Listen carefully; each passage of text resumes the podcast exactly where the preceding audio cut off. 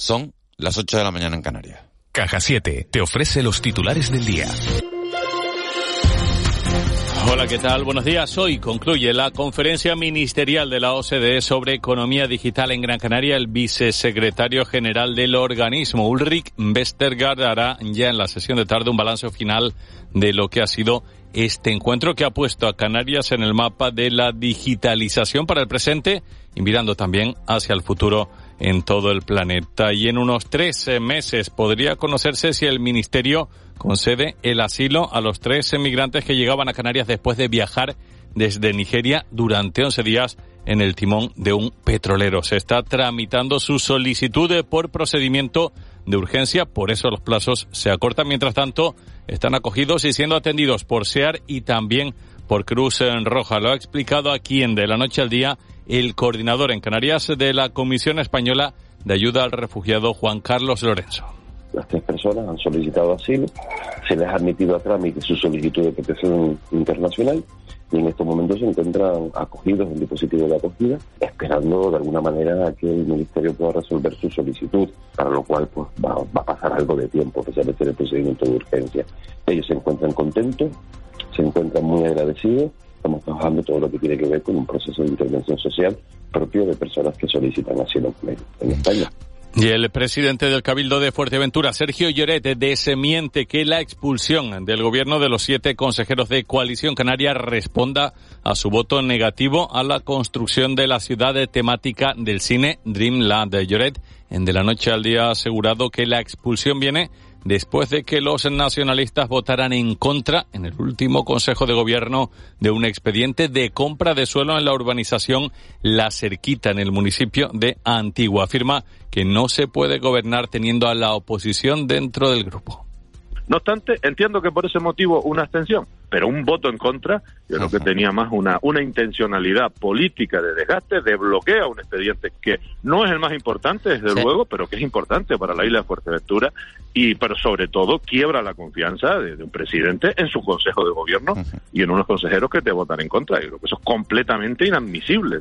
Y en Lanzarote las previsiones turísticas para este invierno y los primeros meses de 2023 son positivas, se lo ha asegurado el presidente insular, el vicepresidente insular Marcos Evergas en el foro Caja 7 organizado por esta casa por Canarias en radio. De esta forma ha valorado Lanzarote, deja atrás eh, totalmente el cero turístico que provocó en su momento la pandemia y que mermó por completo la economía insular.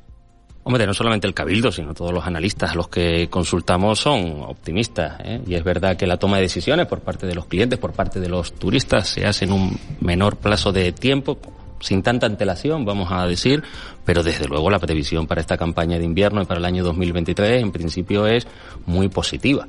Y en clave nacional, atentos hoy al pleno de urgencia convocado por el Tribunal Constitucional para ver si admite el recurso presentado por el Partido Popular que pide paralizar de forma cautelarísima la reforma del Consejo General del Poder Judicial que se pretende aprobar hoy mismo en el Congreso. A las nueve será la reunión de los magistrados ocho y tres. Imagina que puedes aprovechar el sol de Canarias para generar tu propia energía verde, cuidando nuestro entorno y ahorrando en tu factura de la luz. La instalación de placas solares tiene muchas ventajas. En Caja 7 facilitamos y financiamos tu compromiso sostenible. Consulta condiciones en cajasiete.com barra autoconsumo. De la noche al día, Canarias Radio.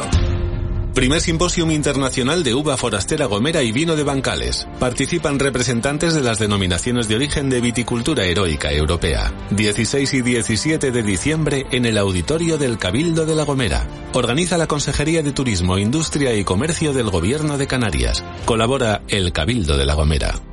Si fuésemos una máquina de carga como la que estás escuchando, podríamos levantar una carga de hasta 500 toneladas. Y aunque nos pese, que pesa, no somos máquinas. Evitemos los sobreesfuerzos en el trabajo. Campaña de sensibilización de prevención de riesgos laborales. Gobierno de Canarias. Martes 20 de diciembre, de 10 a 14 horas en la Cámara de Comercio de Las Palmas de Gran Canaria, encuentro gratuito de ingenieros técnicos de telecomunicación al servicio de Canarias, profesionales para abordar la transformación de nuestra sociedad. Conócelos. Para profesionales, particulares y empresas. Inscríbete en coitcan.es. Organiza Asociación Canaria de Graduados e Ingenieros Técnicos de Telecomunicación, ASITIX y Coitcan. Colabora Cabildo de Gran Canaria. En Cristalam tenemos la solución definitiva para el exceso de calor en edificaciones. Nuestras láminas de control solar 3M para cristal con una reducción térmica de más de un 80% y libres de mantenimiento son eficiencia energética en estado puro, sin obras, sin cambiar los vidrios, en exclusiva en Canarias, solo en Cristalam. Visítanos en cristalam.com. Fundación CEPSA felicita a Fasicán, a Panate, Asociación Gulla Segue, a Esleme, ADEPSI y AFE Salud Mental, entidades ganadoras de los Premios al Valor Social 2022. Unos galardones que este año reparten nuevamente 65.000 euros en las islas para iniciativas sociales de las que se beneficiarán 9.500 personas. Canaria, centro del debate sobre la digitalización global con la Conferencia Ministerial de Economía Digital de la OCDE por un futuro digital sostenible e inclusivo. Del 13 al 15 de diciembre, Expo Melonera. Canarias, conectada al mundo. Ministerio de Asuntos Económicos y Transformación Digital. Gobierno de Canarias. ¿Eres de los que les van las alturas y no tiene vértigo a nada? Prueba la nueva gran Mac Extreme Cheesy Roll de McDonald's. Jugosa carne 100% vacuno, crujientes sticks de queso gouda y deliciosa salsa barbacoa. Tan extremadamente grande y extremadamente buena que da auténtico vértigo. La conquistarás con el primer bocado. La NASA ha llegado a Canarias hasta el 19 de marzo en el Magma Arte y Congresos Life in Space, la aventura del hombre en el espacio. La exposición que ya conocen más de 4 millones de personas con zona interactiva, simuladores y más de 80 objetos originales. Entradas en tenerifemagma.com. 48 horas. 48 horas. 48 horas. Venta online en Jugueterías Lifer. Recibe tus juguetes en 48 horas. Jugueterías Lifer. Almacenes en Canarias. Lo recibes sin gastos de aduana. Y por compras superiores a 30 euros, el envío es gratis. Lifer. Juguetes para crecer. Juguetes para vivir. www.lifer.es Si fuésemos una máquina de carga como la que estás escuchando, podríamos levantar una carga de hasta 500 toneladas. Y aunque nos pese, que pesa, no somos máquinas. Evitemos los sobreesfuerzos en el trabajo. Campaña de sensibilización de prevención de riesgos laborales. Gobierno de Canarias. ¿Qué tienen en común Aposté por empezar y emprender una nueva carrera profesional. Ahora me siento más preparada para el futuro. Que los jóvenes vuelvan al campo, que es donde están nuestras raíces. Empezar de nuevo. En Gran Canaria hay muchas personas como Cristina, Mercedes y Saúl. Por eso trabajamos por una isla de oportunidades en la que todos y todas puedan demostrar lo que llevan dentro. Cabildo de Gran Canaria. De la noche al día, Miguel Ángel Dasguani. 8 y 8 minutos de, de, la mañana de este jueves 15 de diciembre, metidos ya en la recta final antes de despedir el año. Nos hemos encontrado con una propuesta de la Asamblea Herreña, cuyo presidente es David Cabrera. Señor Cabrera, muy buenos días. Hola, buenos días, Miguel Ángel. Eh, un placer saludarlo. Una propuesta, señor Cabrera, muy llamativa. Usted propone medidas tributarias especiales para los residentes en la isla del Hierro. Usted quiere que paguen Hacienda distinto a lo que hacemos el resto y, cree que eso es, debe ser así porque el Hierro se está despoblando. Esa es la, la, justificación que plantea. ¿En qué consiste esa propuesta, señor Cabrera? Lo que planteamos nosotros es teniendo en cuenta pues pues el escenario, ¿no? Que actualmente viven las islas no capitalinas, concretamente en el Hierro. Tenemos que recordar que el 80% de la población en Canarias se, se, se, concentra en dos islas capitalinas y en torno al 20 a las islas no capitalinas, ¿no? Y en el caso concretamente del Hierro, pues ahora mismo tenemos un padrón municipal de 11.147 personas, ¿no? Y si nos vamos a los datos de personas eh, activas en la seguridad social, estamos hablando de menos de 3.000 personas, o unas 2.897 personas, ¿no? Por eso nosotros planteamos que eh, medidas específicas, medidas concretas, como en ocasiones son las subvenciones puntuales, eh, no eh, resuelven la situación que se puede producir en los próximos 20 o 30 años y por ello pues planteamos medidas estructurales que afectan principalmente, como decimos, a, al ámbito fiscal, ¿no? para evitar, como decimos, pues esa despoblación y esa triple insularidad que eh, nosotros pues, pues, sufrimos cada día los residentes en el hierro. En la, propuesta que planteamos eh, establecemos, como decimos, una serie de, medidas concretas respecto a la figura impositiva del impuesto a la renta a las personas físicas, eh, respecto al impuesto de patrimonio, respecto al impuesto de transmisiones patrimoniales y actos jurídicos, y otros como el impuesto de sociedades y de esa manera pues entendemos nosotros que podemos consolidar nuestra población y también es muy importante pues consolidar el establecimiento de empresas en la isla del Hierro, ¿no? Es la manera de luchar contra las desigualdades que todavía eh, sufrimos los que vivimos en las islas no capitalinas, concretamente en la isla del Hierro. Claro, pero por ejemplo, eh, ¿cómo, ¿cómo se le explica a una persona que vive en Chamán, en, en, Las Palmas de Gran Canaria, o alguien que vive en Ofra, en Santa Cruz de Tenerife, que un herreño pague eh, un 60%, que tenga una bonificación del 60% en el IRPF y el herreño sí la tenga, y el que vive en la cuesta, o el que vive en Ofra, o el que vive en Chamán no? ¿Cómo se le explica eso?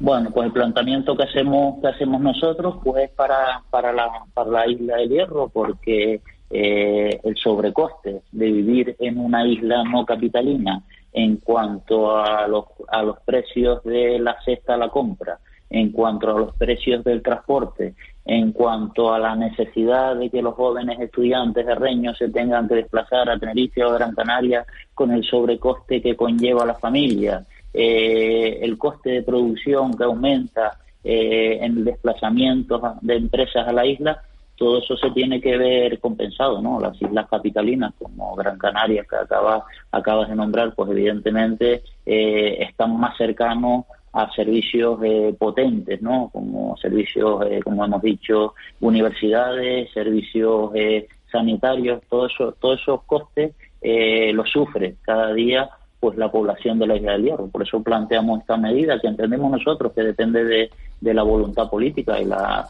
la, defenderemos, pues evidentemente, pues en el Cabildo Insular del Hierro, que, ahora mismo donde tenemos representación, y entendemos nosotros que se podría plantear como una proposición de ley en el Parlamento de Canarias, es lo que defendemos desde la Asamblea Reina. Eh, buenos días, señor Cabrera. ¿Y ustedes qué, qué esperanza de éxito le ven a esta propuesta? ¿Qué apoyo tienen en eh, pues no sé, en otras islas o en otros partidos?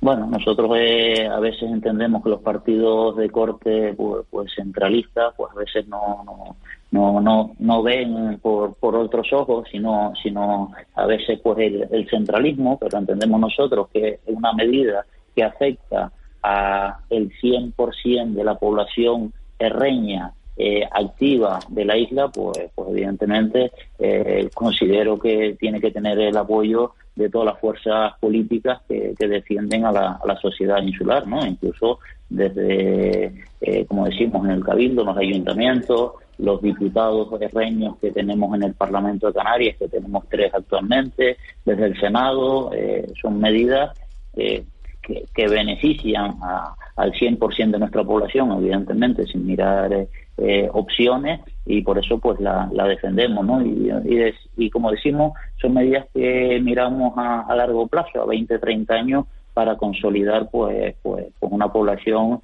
eh, activa activa en la isla no lo hemos hecho con medidas eh, concretas que están desarrolladas y que se podrían desarrollar más y bueno y vamos a, a luchar para que se, se implante esto en, el hierro y creemos que también se podría implantar en el futuro pues en otras en otros territorios donde las desigualdades se plantean igual que en Canarias pedimos le pedimos a Madrid de manera sensata y de manera necesaria pues una diferencia eh, con las las, particulares propias de un territorio fragmentado, pues eso, esas desigualdades también eh, afectan a, los residentes de la isla de Hierro. Mm, señor Cabrera, buenos días. eh, el impuesto sobre la renta grava la riqueza que obtiene uno en el año, ¿no? Si alguien mm, declara 70.000 euros, es porque los ganó, viva en el hierro o viva en, vecindario. Si yo gano 60.000 euros en el hierro, ¿por qué me tienen que desgravar si me va bien? ¿Por qué me tienen que desgravar a mí y no a, insisto, a un fontanero herreño que viva en la cuesta? Y segunda cuestión, eh, el Hierro y la Gomera reciben eh, más de 1.500 euros por habitante de inversión autonómica en los presupuestos de este año. Tenerife, por ejemplo, 275 euros por habitante. ¿No le parece a usted que la compensación real, real, que nadie discute, a la doble insularidad se sustancia en medidas como esta, de que la inversión por habitante en las islas de la Comunidad del Hierro es muy superior a la que reciben las islas, sobre todo de Gran Canaria y Tenerife? Aquí estamos hablando de, una Canaria eh, compuesta por, ocho territorios, por ocho, islas, y nosotros entendemos que eh, siempre hemos defendido, ¿no? Evidentemente que, los canarios que, residen en las islas no capitalinas eh, requieren, necesitan infraestructuras potentes, educativas, sanitarias, de transporte, pero eso también tiene que estar eh, reflejado en la sociedad en la sociedad del resto del resto de las islas y todavía esas diferencias se, se plantean. Nosotros en la propuesta hablamos de diferentes eh, tramos, incluso de, ingresos, que como, como bien han dicho, pues, eh, pues evidentemente hay gente en la isla que tiene mayores ingresos que otros, pero por eso planteamos incluso pues diferencias en esa en eso en, esas medidas no concretas, ¿no? y también eh, defendemos claramente, Juanma, que, eh, que todavía recibir eh, en una comunidad autónoma fragmentada como Canarias o en un territorio no capitalino en este caso, pues todavía quedan muchos aspectos por, compensar. ¿no? El otro día hacíamos una, una propuesta desde la Asamblea Reña hace, hace algunas, algunas semanas con, con el abaratamiento o la gratuidad del transporte en la península y en Canarias, que eso, pues, evidentemente, pues en la isla eh, no tenemos trenes y no tenemos tranvías y, no nos y no nos hacen falta, pero sí tenemos, pero sí tenemos una necesidad que son los barcos. Los herreños cada día pagan 12 euros con 54 eh, para desplazarse en Tenerife en barco y la gente se desplaza en Tenerife para para trabajar, eh, para cuestiones básicas y alguna vez pues, pues también para para hacer su, eh, sus vacaciones, ¿no? que también se lo merecen los herreños. Esos son 3 millones de euros que pagan los, los, los herreños y en torno también a 3 millones de euros es el sobrecoste eh, del transporte de mercancías en la isla si nos vamos al precio máximo que, que es lo que cuesta la, la, fruta que llega a la isla que son 10 céntimos. Esa desigualdad, esos 6 millones de euros, eh, lo sacan los herreños de, de su bolsillo, ¿no? Por vivir eh, eh, en una isla capital, eh, no capitalina y esas son las diferencias que nosotros entendemos que con medidas como estas fiscales, eh, de manera estructural, se pueden minimizar de alguna manera, ¿no? señor Cabrera, habla usted de una isla que puede ser la primera en tener un parque nacional marino. ¿Qué opina la Asamblea de Reña de, de, esta, de esta propuesta, de estos trámites que se están llevando a cabo? ¿Son ustedes partidarios o no de declarar ese parque nacional? Bueno, evidentemente eso, el Parque Nacional Marino no está dentro de la propuesta de, esta, de estas medidas fiscales. Es un, tema aparte, evidentemente. No, aprovecho que estaba hablando con usted y como es un tema de actualidad en la Isla del Hierro, por eso le preguntaba.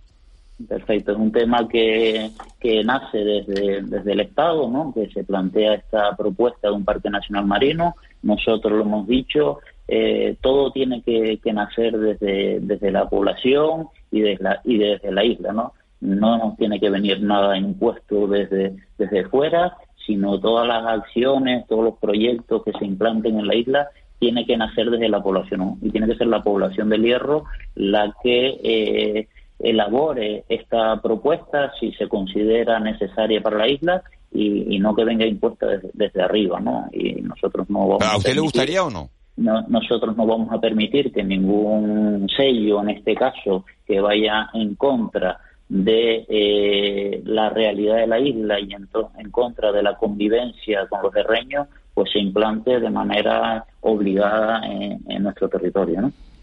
¿Pero va en contra de la, de la convivencia ese, ese, ese proyecto?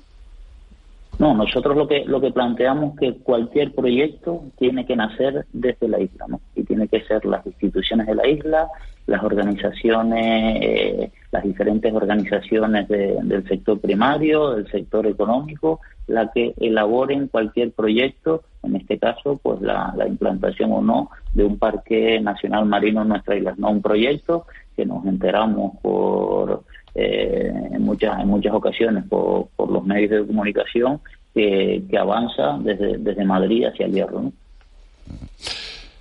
Parece que no le hace gracia, pero no me atrevo ni a decirlo, ¿no? Porque... No, no, lo apoya, vamos. No, no, no lo apoya, ¿no? nosotros planteamos ese... ¿Pero por qué, ¿por qué le cuesta decir que no lo apoya, señor Cabrera? Es que me da la sensación de que lo quiere decir, pero que no no no, no se atreve a decirlo al final, ¿no? Entonces... Eh, igual que ahora hemos planteado una, una medida que nace del hierro, cualquier cuando nació cuando nacieron otras otras figuras de protección en la isla como fue la, la reserva la biofuera como fue eh, la reserva marina del mar de las calmas son, son medidas que como, proyectos como Corona del Viento por decirlo de alguna manera todos esos proyectos se pensaron en el hierro se ingenieron en el hierro se modelaron en el hierro se lucharon y se implantaron no eh, ahora se pretende hacer a, a la inversa eh, imponerle a los herreños una, una figura en este caso, que bueno, que como decimos, puede, no digo que no sea eh, atractiva o no atractiva, pero sí tiene que adaptarse el 100% a la eh, realidad insular y a la convivencia de acciones que se han mantenido en la isla tradicionalmente, como son vinculadas a la pesca, y bueno, y se tienen que, que mantener pues, pues viva, ¿no? David Cabrera, presidente de la Asamblea de Reña, muchísimas gracias por haber atendido la llamada de Canarias Radio esta mañana. oye, muchas gracias, Miguel Ángel, y a, todo el equipo. Un abrazo muy grande. 8 y 21. De la noche al día, Canarias Radio. ¿De qué te ríes? Estoy recordando la sobremesa que pasamos ayer toda la familia. Es que fuimos a Jugueterías Lifer. Es una tienda diferente, no es una más. Y nos explicaron una cantidad de juegos tan divertidos que estuvimos toda la tarde jugando. Hasta los niños dejaron sus maquinitas. En Jugueterías Lifer tienen más de 6.000 juguetes diferentes. La mejor calidad a los mejores precios. Lifer, juguetes para crecer, juguetes para vivir. Lifer.es Canaria, centro del debate sobre la digitalización global con la Conferencia Ministerial de Economía Digital de la OCDE por un futuro digital sostenible e inclusivo. Del 13 al 15 de diciembre, Expo Melonera. Canarias, conectada al mundo. Ministerio de Asuntos Económicos y Transformación Digital. Gobierno de Canarias. SICAR, el alquiler de coches en Canarias les desea felices fiestas. Martes 20 de diciembre, de 10 a 14 horas en la Cámara de Comercio de Las Palmas de Gran Canaria, encuentro gratuito de ingenieros técnicos de telecomunicación al servicio de Canarias, profesionales para abordar la transformación de nuestra sociedad. Conócelos. Para profesionales, particulares y empresas. Inscríbete en coitcan.es. Organiza Asociación Canaria de Graduados e Ingenieros Técnicos de Telecomunicación, ASITIX y Coitcan. Colabora Cabildo de Gran Canaria. Primer Simposium Internacional de Uva Forastera Gomera y Vino de Bancales. Participan representantes de las denominaciones de origen de viticultura heroica europea. 16 y 17 de diciembre en el auditorio del Cabildo de la Gomera. Organiza la Consejería de Turismo, Industria y Comercio del Gobierno de Canarias. Colabora el Cabildo de la Gomera. Si fuésemos una máquina de carga como la que estás escuchando, podríamos levantar una carga de hasta 500 toneladas. Y aunque nos pese, que pesa, no somos máquinas. Evitemos los sobreesfuerzos en el trabajo. Campaña de sensibilización de prevención de riesgos laborales. Gobierno de Canarias. ¿Sabías que hay intrusos que se hacen pasar por dentistas y ponen en riesgo tu salud? Si crees que puedes ser víctima de un fraude, entra en intrusismodentistas.es. Con tu colaboración evitas que otras personas caigan en manos de falsos dentistas. Pon tu boca en buenas manos. El Colegio de Dentistas de Las Palmas está contigo. De la noche al día, Miguel Ángel Dasguani. Hoy se habla de... 8 y 24 minutos de la mañana, hoy, esta semana, todo el mes, y no sé durante cuánto tiempo se va a hablar de ese anuncio realizado esta semana por el Departamento de Energía de Estados Unidos que ha anunciado un gran avance en la fusión nuclear. Hablan desde los Estados Unidos de crear energía barata energía limpia, energía sostenible, crearla, bueno, pues de la manera en la que lo hace, de la que lo hace el sol eh, todos los días. Jorge Méndez es profesor del Departamento de Física de la Universidad de La Laguna. Es el investigador principal del proyecto Mahek Research y es un hombre que se explica muy bien. Señor Méndez, profesor Méndez, muy buenos días. Buenos días, Miguel. Gracias por la presentación. No, es que, es, que, es, verdad. Entonces, ante un anuncio de estas características tan importante que, que, se anunció, que se dijo, bueno, se va a dar una rueda de prensa que va a cambiar la vida de todo el planeta, y el anuncio fue ese anuncio del Departamento de Energía de Estados Unidos anunciando un gran avance en la fusión nuclear. Le pregunto a un físico, a un hombre que, que conoce perfectamente esto de lo que estamos hablando, ¿qué significa este anuncio? ¿Esto es una realidad? ¿Va a cambiarnos el paso al resto del mundo? ¿Qué dice Jorge Méndez? Bueno, a ver, la forma de obtener energía sostenible, limpia y tal, eh, como dicen que es lo que hace el Sol, efectivamente, la fusión nuclear, aunque yo no soy experto en concreto, no todos los físicos tenemos que saber de todo, pero de la fusión nuclear, eh, efectivamente lo, lo, anuncian como es lo que hace el Sol. Pero yo eh, puede cambiarnos, es, es, verdad que estamos en un, en un albor muy básico, son los primeros experimentos de laboratorio, o sea, estamos empezando a andar en esta línea, pero yo, Miguel Ángel, sinceramente, yo quisiera aprovechar, ya que hablamos de energía sostenible del Sol, vale, la fusión nuclear, como, como el anuncio dice, es unir esos dos átomos, lo que hacen las estrellas todos los días, hay eh, átomos que se unen para generar otro más pesado y en ese momento se libera esa energía y por eso tenemos la luz y las energías que nos llegan del sol. Eso es lo que se está intentando reproducir en el laboratorio, confinando los átomos a temperaturas muy altas y lo han hecho con unos láseres muy potentes. Esa ha sido un poco la novedad, porque hasta ahora se ha perseguido ese santo grial de la fusión con campos magnéticos enormes, intensísimos, con superimanes, superconductores, y ahora parece que se ha conseguido por otra vía alternativa que es con, con láseres muy potentes. Pero el objetivo es ese, pero al final lo que estamos hablando es de reproducir lo que es el Sol. ¿Y por qué no aprovechamos, Miguel Ángel, y por ahí también quiero que, que la noticia va por ahí, lo que hace el Sol sobre nuestro planeta, y lo que lo saben son las plantas, y eso se llama fotosíntesis artificial, y se trata de coger esa energía del Sol para obtener hidrógeno verde. Yo creo que eso sí que está más cerca de proporcionarnos la energía limpia y barata que esta fusión nuclear, que es un, es un comienzo prometedor pero yo creo que, que no debemos abandonar la otra línea que es aprovechar lo que hace el sol, que es el, hidrógeno verde. ¿no? ¿Cómo nos cambiaría la vida?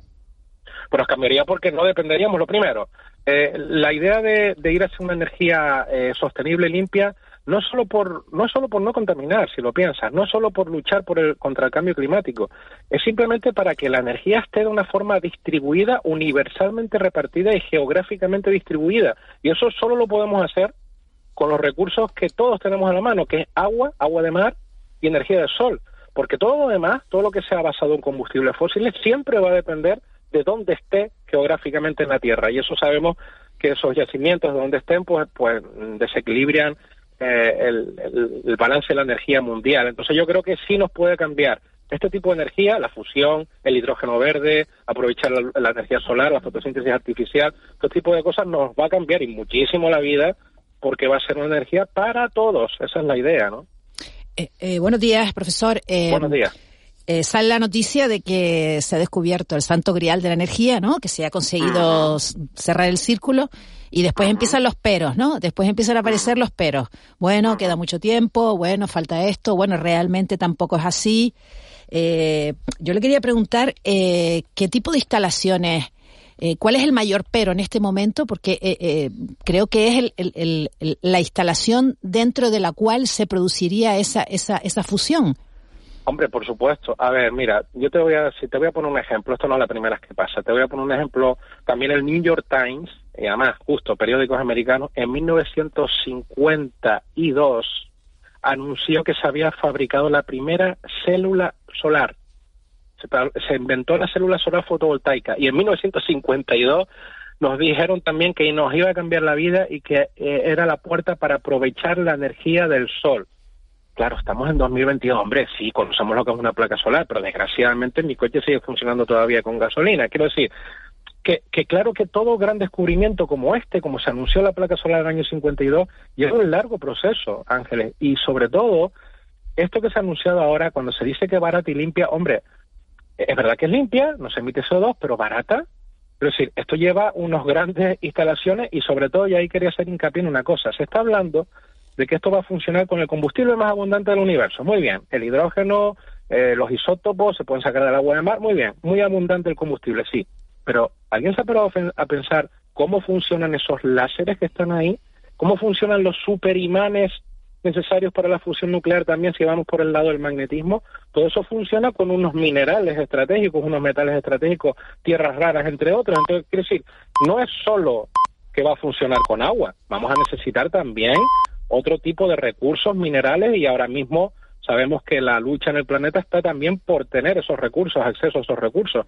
O sea que no es todo tan bonito como pintan, ojalá, y, por supuesto hay que luchar contra los combustibles fósiles. No estoy diciendo que para ir a peor quedémonos como estamos, para nada.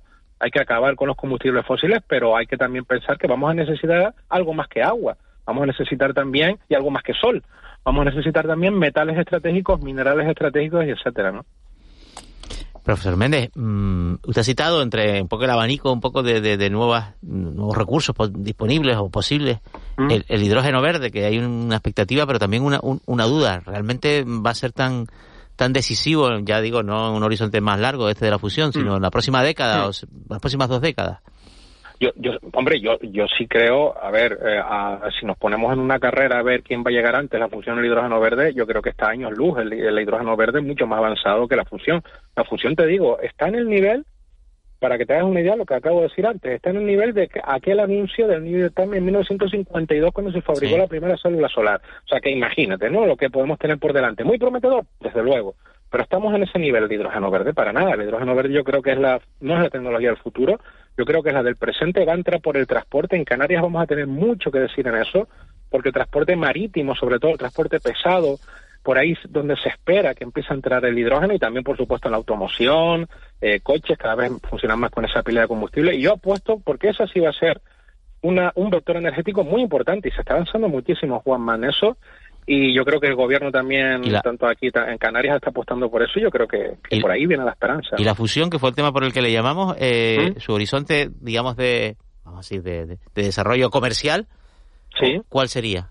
¿Cuánto tiempo? Bueno, eh, hombre, eso sí que, ahí sí que no puedo aventurar, pero te aseguro que eso sí que es un largo camino. No estamos hablando de que esto vaya a funcionar la próxima década, ni muchísimo menos.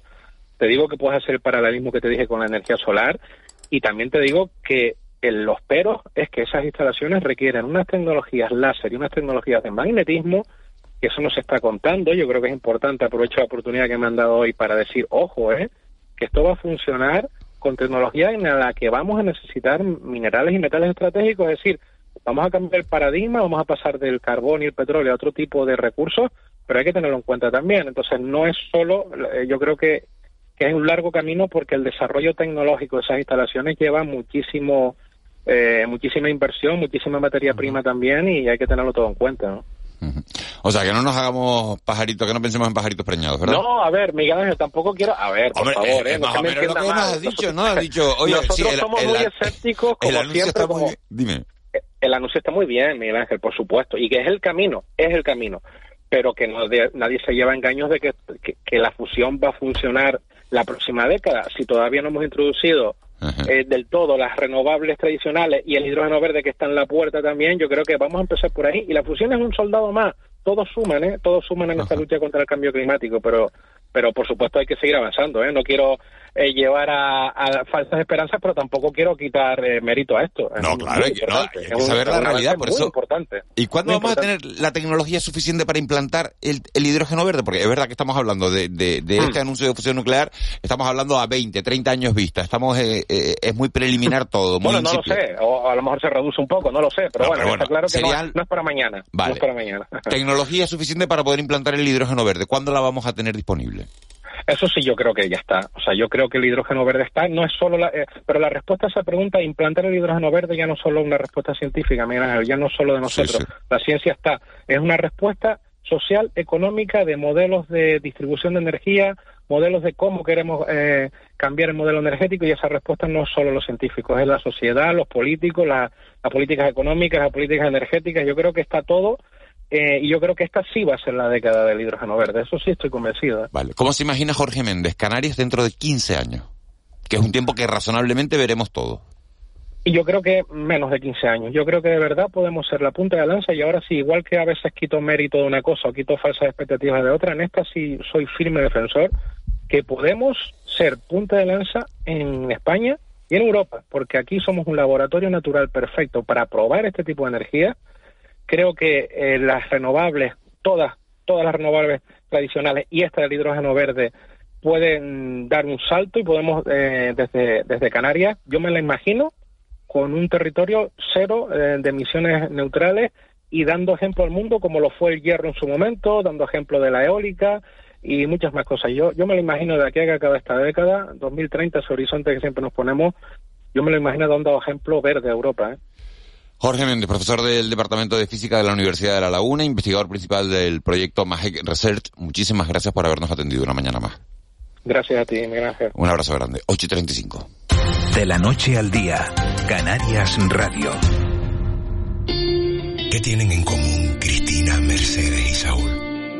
Aposté por empezar y emprender una nueva carrera profesional. Ahora me siento más preparada para el futuro. Que los jóvenes vuelvan al campo, que es donde están nuestras raíces. Empezar de nuevo. En Gran Canaria hay muchas personas como Cristina, Mercedes y Saúl. Por eso trabajamos por una isla de oportunidades en la que todos y todas puedan demostrar lo que llevan dentro. Cabildo de Gran Canaria. Canaria, centro del debate sobre la digitalización global con la Conferencia Ministerial de Economía Digital de la OCDE por un futuro digital sostenible e inclusivo. Del 13 al 15 de diciembre, Expo Melonera, Canarias conectada al mundo. Ministerio de Asuntos Económicos y Transformación Digital. Gobierno de Canarias. De la noche al día, Miguel Ángel Dasguani. El mentidero. 8 y 36 minutos de, de la mañana. Nos metemos en tiempo de, de, tertulia y ya estábamos debatiendo aquí antes, incluso mientras estaba poniendo a José Luis Molina lo, los anuncios publicitarios. Comentaba Le, Leopoldo, Leopoldo, buenos días. Hola, ¿qué tal? Leopoldo Fernández, cabeza de vaca, dice el anuncio de Marlene Meneses diciendo que había un accidente, la Unión me ha servido para ahorrarme alguna, alguna cola. Sí, bueno, pues, de eso se trata, de, de, dar, de dar la información en directo, de eso uh -huh. se trata. Siguen con nosotros Ángeles Arencibia, Juan Mabetencur y se incorpora también Manuel Mederos. Manolo, ¿cómo estás? Buenos días, bien, muy ¿Tú, bien. Sí, ¿tú has notado cambio en las temperaturas o no para sí, ti? Sí, sí, tú sí lo has notado. Sí, sí. Eh, se te nota la voz, ¿no? Sí, un poco tomada. Llevo una semanilla con un poco de, de gripilla. Pero sí, en el norte al menos eh, pasamos días de aire seco, calor. Norte de Gran Canaria, eh, Norte hablando. de Gran Canaria, sí. Uh -huh. Y de repente ayer cambia el tiempo, pero cambió en una cuestión de minutos. Sí, sí. Una cosa extrañísima, ¿no? Y cambió a eso, a más humedad, a nubes, nubes intensas de, de norte, de, de alisio. O sea, está, la verdad que extraño el comportamiento del tiempo. Bueno, vamos a empezar con lo, con lo que es la noticia del día, reunión en el Tribunal Constitucional, reunión de urgencia para tratar esa propuesta de, de, del Partido Popular de, bueno, de que no se pueda modificar el Código Penal para eh, para renovar los dos, sí, los dos magistrados que están pendientes. No, no, se puede cambiar la, la ley para no se puede cambiar la ley. a través de una reforma del código, a través de introduciendo una enmienda en un trámite legislativo de otra ley distinta. Cosa que se hace Estamos eh, habitualmente, que se ha hecho un montón de veces. Se hace todos los años un montón de veces. Eh, el tribunal cambiando la mayoría de tres quintos por, por una mayoría simple. Eso es un espíritu de las leyes violentado jurídicamente de una manera, vamos, total. Y que lo han hecho todos los gobiernos, como estaba apuntando Ángeles. Lo ha hecho el PP, lo ha hecho el PSOE mientras han gobernado y han colado de rondón en los presupuestos cosas inauditas que no tienen nada que ver. Entonces yo creo que en puridad o en pura técnica jurídica me parece que eso pues no procede y no se debería haber hecho nunca. No sé si alguna vez lo puede parar el Tribunal Constitucional, pero quizás esta sea la ocasión en donde daba la trascendencia del tema de que se trata y de modificar el porcentaje exigible en una votación. Lo que pasa es que el Tribunal de, Constitucional... De es su trabajo, es el problema, el, que no es su trabajo. El Tribunal Constitucional lo que no puede hacer es parar eso antes de, si el tribunal lo que tiene que hacer es cuando la, el Parlamento legisle y si alguien ahí es donde puede y, estar si alguien recurre de la cuestión Manolo. Y, y, si alguien recurre pues revisar pero y por eso pide por eso pide medidas cautelarísimas porque en alguna medida también es una invasión del terreno jurídico que compete no, no, no. al Poder Judicial. Pero, sí, porque cambia unas mayorías establecidas por pero la es que Constitución. Esa es la función del Parlamento. Sí, pero esa es la, la función, función, del, Parlamento. Parlamento. es legislar jueces... con arreglo a la ley, no con arreglo bueno, a, pero si hay, eh, a si la hay alguna, ley, que es si, si hay alguna ilegalidad, si hay alguna ilegalidad, lo tendrá que advertir los órganos del Parlamento, lo tendrán que advertir los órganos previos a los que se pueda consulta, consulta el gobierno habitualmente. Es que en estos casos los órganos previos no han sido consultados sino ninguneados. Ni el Consejo General del Poder Judicial, ni el Consejo de Estado, ni el Consejo Fiscal. Nadie ha sido consultado. Y esta es una ley que se está tratando de colar, insisto, de Rondón. Y un ejemplo de todo esto Y el PP de Rondón está, está, tratando de utilizar el constitucional. Lo vamos a hablar de derecho un poco, venga. Eh, ah, venga, abogado. No, no, a ver, jurista. profesor la, herramienta utilizada para frenar esta reforma legal, que está claro que el PSOE, el PSOE, el gobierno, está intentando colocar de rondón, es un recurso de amparo presentado por diputados del Partido Popular. El recurso de amparo, eh, así lo dice la, Constitución, eh, se justifica de acuerdo a la vulneración de derechos fundamentales de ciudadanos. Por ejemplo, tú, por ejemplo, yo, por ejemplo, Alberto Rodríguez, por ejemplo, estos diputados del PP. ¿Qué derecho fundamental de los diputados ha sido vulnerado con esta reforma eh, así de tan, tan, tan, tan rara y tan express del, del gobierno de Sánchez? Porque yo no lo veo. ¿Qué derecho fundamental ha sido vulnerado? Yo sinceramente no lo veo. es una cuestión bastante torticera por, parte, por parte de los diputados del PP o por parte del PP para intentar, eh, pues eso, frenar algo que... que, que lo único quitarle al Poder Legislativo su, atribución y sus funciones. es algo que se tiene que debatir ahí y una vez haya una ley, democrático pues entonces... y de derecho tienen a su vez unos contrapoderes y los contrapoderes en este país hace muchos meses que están siendo asaltados literalmente efectivamente, por el gobierno efectivamente, no señor, no señor, por unos y por otros, vale, sí, porque los pero utilizan ¿cuál es el... para sus fines. Pero le y ya está bien, ya está ¿Cuál es el hay origen? que decirle a la gente que ya está bien y yo creo que una de las misiones del constitucional, si es que entra dentro de sus competencias, que yo también como Juanma tengo alguna duda, es decirle al Poder Ejecutivo que pare. Que pare. pero, para eso, déjame introducir un elemento, déjame introducir, Leopoldo, déjame introducir un elemento. ¿Cuál es el origen de todo este fenomenal embrollo? La ley del el origen de este fenomenal embrollo, no, no, por favor, no, Leopoldo, deja, Solo les pido una cosa, hablen de uno en uno.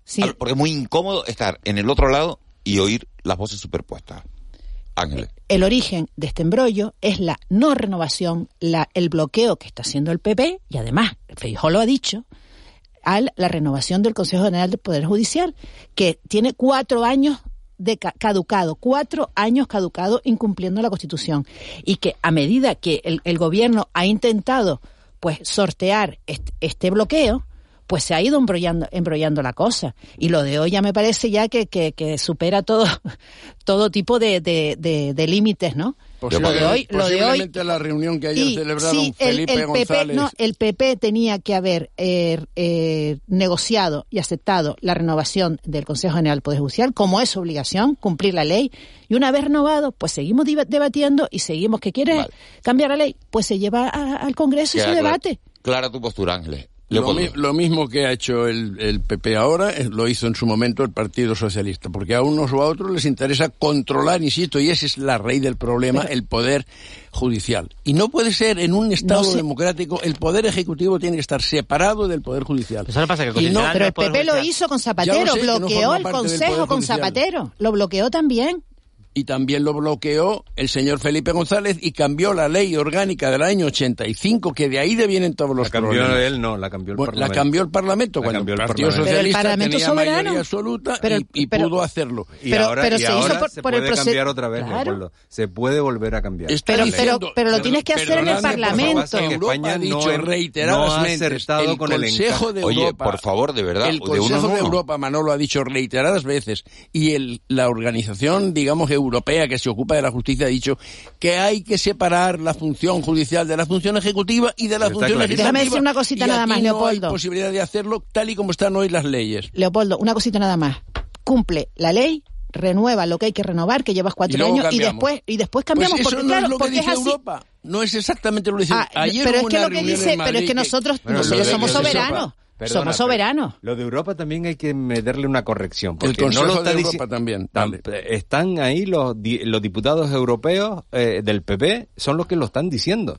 y, y, en España, o sea, en, en, Europa, los del PP dicen eso que hay que renovar y en España bloquean el, acuerdo la renovación. el acuerdo al que se llegó con la mediación esta, que a mí personalmente no me a mí como ciudadano español no me, no me gustaba mucho, ¿no? Porque ahí el comisario de justicia, que no lo ha elegido nadie, ahí mediando ahí un poco, diciéndole al gobierno y a la oposición en España lo que tenían que hacer. Eso es un, a veces hay un intervencionismo de la Unión Europea que no le hace ningún bien. Pero bueno, el acuerdo que se llegó era vamos a renovar los órganos y luego vamos a hablar de una reforma legal. Ese acuerdo no se cumplió porque Feijóo se desmarcó por el asunto este de la sedición y, y entonces se desmarcó de, de, esa cuestión y entonces ese acuerdo cayó en agua de borraja. ¿Quién fue el responsable? Pues un Leopoldo, yo diría que eres tú y tú dirías que soy yo. No, y, no, todos, gobierno y oposición por culpa de todos, pero cuando es culpa de, Claro, cuando es culpa de todos, no es culpa de nadie. hay una preocupación gravísima por esto, no hay más que escuchar a la oposición y a una reunión que seguramente nuestros oyentes deberían conocer, que hubo ayer de 40 exministros con Felipe González y Alfonso Guerra en el restaurante La Manigua de Madrid, donde todo lo que se habló fue exclusivamente los acuerdos que está adoptando el señor Sánchez con los independentistas y con Bildu. Eso es lo que se habló reunión de cuatro horas este Felipe González, que el PP ahora... Se está reflejando... pero perdona, el, Felipe González este que ahora los, determinados medios de comunicación legítimamente citan como paladino de nuestra democracia, era el mismo al que esos mismos medios llamaban el señor X hace unos años. Sí, sí. Estamos hablando de la misma persona. La misma persona. y los mismos medios que hoy lo elogian, ayer lo denostaban.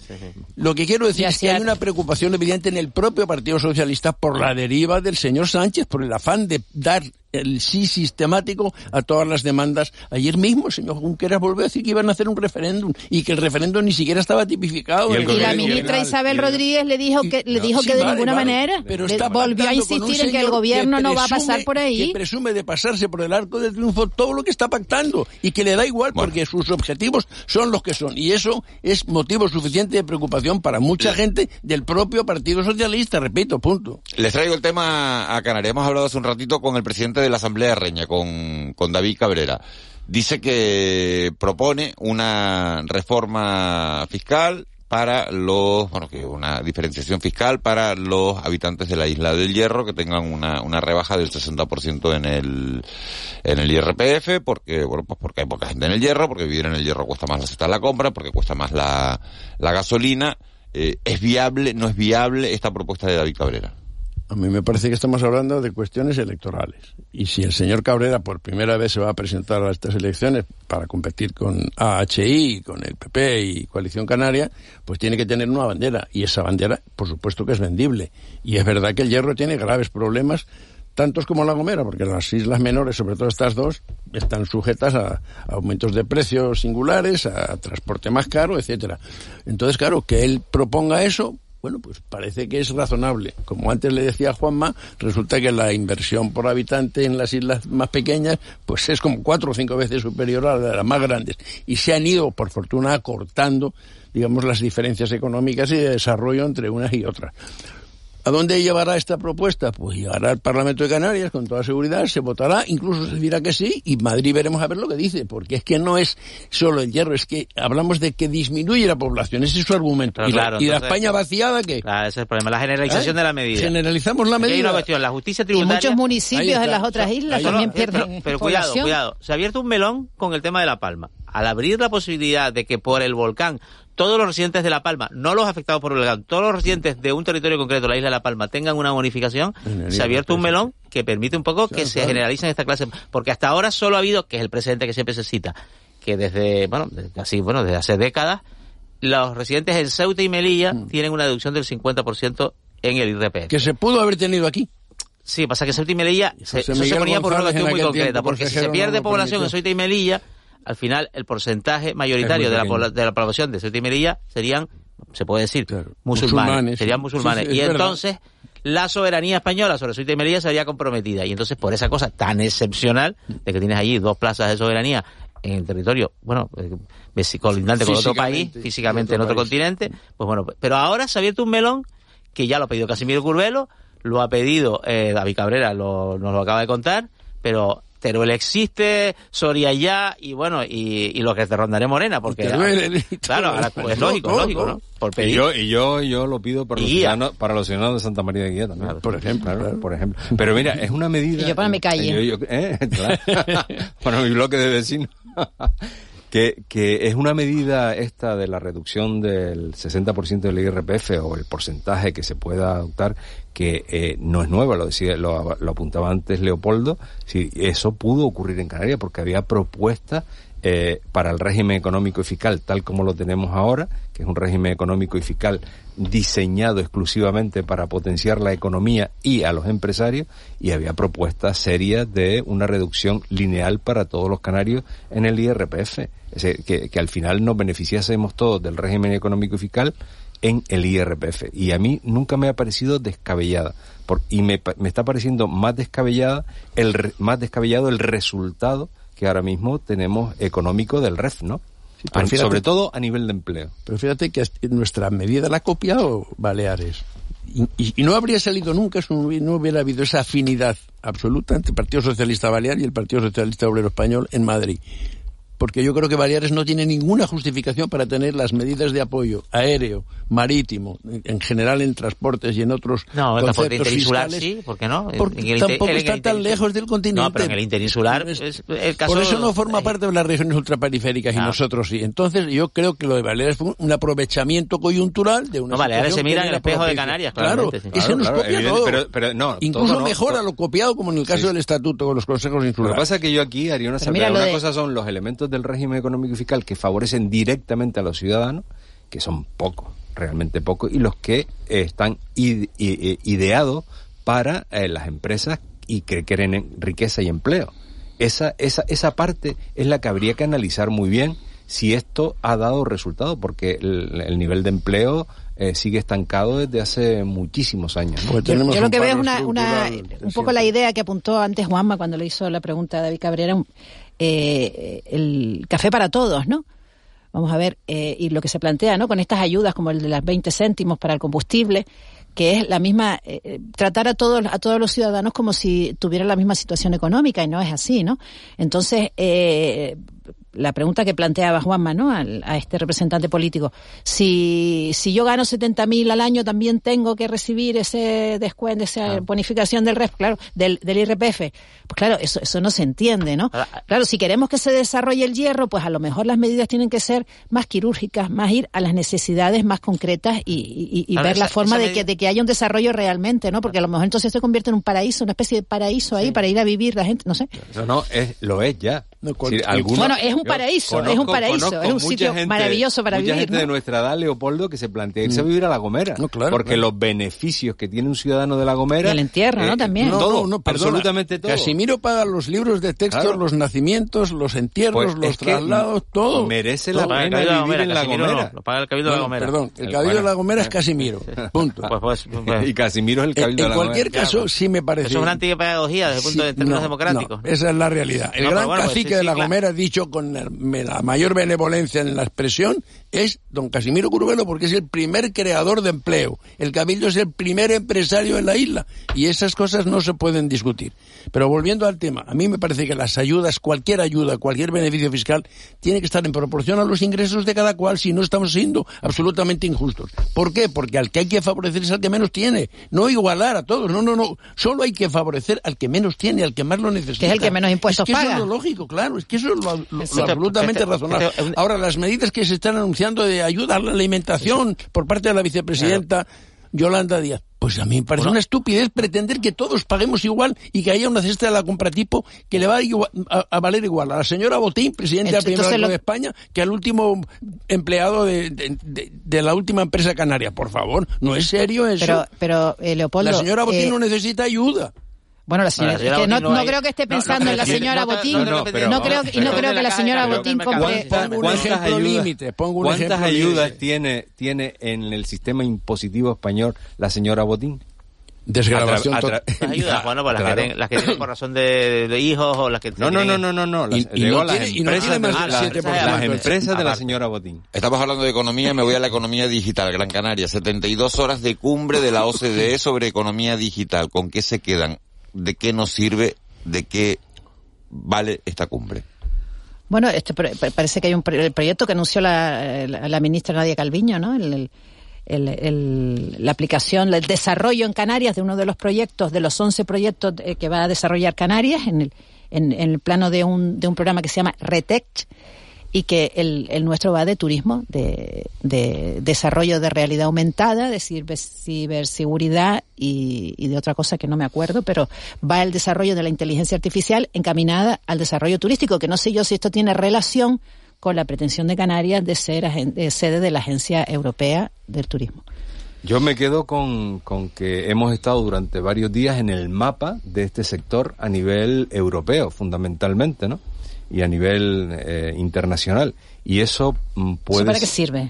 Puede, significar, puede significar, porque eh, quien ha estado aquí sabe de nuestras ventajas fiscales, de nuestras ventajas de ubicación. Hay una cosa muy importante que quedó de manifiesto y es que la interconexión eh, a nivel de cables entre eh, Europa, eh, Canarias, América y África es la mejor. Es decir, por mucha industria informática que se, que se trasladase a Canarias, no ocuparíamos el espacio que tenemos para, para comunicarnos. Y, bueno, mm, pues al menos se abren posibilidades. Pero Manolo, cuando usted dice nos ponen el mapa, pero todos los días hay congresos, reuniones extraordinarias, un montón de puntos del, globo, ¿no? Entonces... En, Cádiz, en Cádiz se acaban de reunir 50 50 dirigentes para, para hablar de migración. Y se ha hecho, y se ha firmado la declaración de Cádiz. ¿Lo sabe la gente aquí? No. No. No, pero, pero lo importante, no se ha divulgado. no se ha divulgado, está el ministro Álvarez. Perdón, lo importante no es lo que es, lo que se transmite en este sector, es decir, este sector está atento a todos los movimientos de los gobiernos, a todos aquellos aspectos que puedan servir para invertir, para para obtener subvenciones, para entrar en proyectos, etcétera, etcétera, y eso, pues desde mi punto de vista es importante para Canarias. Yo es lo que sembramos. Ya, la, aquí estamos un poco en un proceso de siembra de de verdad producir algún tipo de cambio en el modo de, cambio de, de, desarrollo en el, en, el, en el modelo económico de las islas que se basa Ángeles un poco lo apuntado no tanto en sectores como en vectores es decir, que el, turismo, que es el sector locomotora claramente de, de, la economía canaria, sea capaz al mismo tiempo de diversificar actividades, de generar conocimiento y de, por tanto, dar, por producir trabajo tecnológico. Y eso es un poco lo que estamos sembrando. Esa es la madre del cordero. Fíjate que el otro día el profesor de la Laguna que entrevistamos sobre el profesor de turismo, que decía que, que le faltaban alumnos, y hablábamos de, de, cómo era posible que siendo una potencia en turismo no fuéramos también una potencia en formación en turismo, ¿no? Esto que esto sobre inteligencia artificial y turismo yo creo que eh, a lo mejor va también en esa en esa línea, ¿no? En, en, realmente ser potencia en turismo, pero también en conocimiento acerca del turismo. Yo lo que creo es que digitalizar en los tiempos que corren es es, es como el ABC de las cosas, claro. es decir, nos va a permitir eh, pues transformar en códigos, en números eh, millones de documentos que no van a circular como papel físico, sino que se van a almacenar en, la memoria de los ordenadores o en la nube. Todo lo que es la cuestión burocrática es como si desapareciera de pronto y no la hiciéramos, no la viéramos, no sería visual, sino que sería... Mm, Estás hablando de digitalizar, entonces me está acordando de una serie que, estoy viendo, una serie que estoy viendo en Netflix que se llama eh, The Playlist, que es la creación de Spotify, de cómo hace que desaparezcan. Eh, todos los CDs y, se no, no, lo había visto pues, pues, y además por lo legal y además por lo legal ¿no? y además por, y además por lo legal pagando los derechos a, a, quien tiene que cobrar los derechos de, de, la música hasta Spotify y, esto era el salvaje oeste. y víctimas de Spotify es que, que lo deja muy bien clara la serie los artistas no me hagas spoiler que no, que, que, no, que, no, que no acabo de verla, eh, que, voy por el segundo episodio. ¿eh? Digo que pero la, la, pero, eh, Leopoldo, más, que, ¿eh? más que la digitalización de los documentos, que por supuesto la eliminación del papel, el, el, elemento fundamental aquí, según lo entiendo yo, es, son los datos. O sea, los datos que se van a recabar sobre el, el, el, uso del turismo y cómo se van a utilizar. Queda tres minutos. Llega un expresidente del gobierno que se llama Paulino Rivero a la presidencia del, del, del Tenerife valoración que hacen ustedes de, de esta llegada de, de, Paulino Rivero. Lo intentó hace un par de años, al final parece que... Y lo impidió Coalición Canaria. Lo impidió... Eh, su propio partido. su, propio partido, su, propio partido. Fernando Clavijo no era partidario, pero decía, justificaba a Fernando Clavijo, decía que, que bueno, que se le habían otorgado eh, ayuda desde el gobierno a la entidad. Que hacían inviable. Y, que eso obligaba a que pasara un tiempo de dos años, un periodo mínimo de dos años. Bueno, ha pasado ya ese tiempo y Paulino Rivero ha seguido con, con su objetivo y al final llega a la presidencia Vamos, para, para Tiene grandes objetivos. Para Paulino Rivero, en el plano personal, el cumplimiento de un, sueño. Una vieja aspiración. De una aspiración de un sueño. y, y en el plano un poco práctico, bueno, un escenario de, de, incertidumbre. ¿De incertidumbre por qué? Porque Paulino Rivero es el nuevo presidente, pero el Tenerife tiene nuevos dueños. ¿eh? El Tenerife tiene un nuevo accionista mayoritario que se llama Juan Carlos Garrido. Eh, que tiene unos planes más relacionados un poco con una visión más comercial y empresarial de la gestión que con una simbólica y asociada a la tierra, a la isla, ¿no? Entonces, a ver cómo se combinan esos dos elementos mm. que pueden combinar, como pasa con los cócteles, mm. o muy bien o, muy mal. Pero un, objetivo vive del otro, ¿no? o sea, el, fútbol es emoción y necesitas a la afición. y, ahí está la esencia, ¿no? Del, los grandes clubes están gestionados por millonarios o por gente que quiere figurar o que interesa a su empresa tener una proyección no solo nacional sino internacional. Estoy pensando en el caso de Florentino Pérez, Real Madrid con ACS, ¿no? Yo creo que nosotros necesitamos millonarios aquí también, necesitamos gente, y el señor Garrido es una persona con mucho dinero, pero como dice Juanma, yo desconozco sus intereses. Igual si viene un buen comprador... No, están vinculados, a, la gestión deportiva de clubes eh, que se compran y se venden. Mira Qatar, ¿no? Qatar. Comercial. Entonces, ese, esa es la incógnita del futuro del Tenerife. Si se combina la afición, el amor al Tenerife del nuevo presidente con el interés también por promocionar el, club y de paso la isla y a la región por parte del señor Garrido, pues... No me da tiempo a preguntarle a los cuatro. ¿Quién gana el Mundial, Leopoldo? Yo creo que Francia.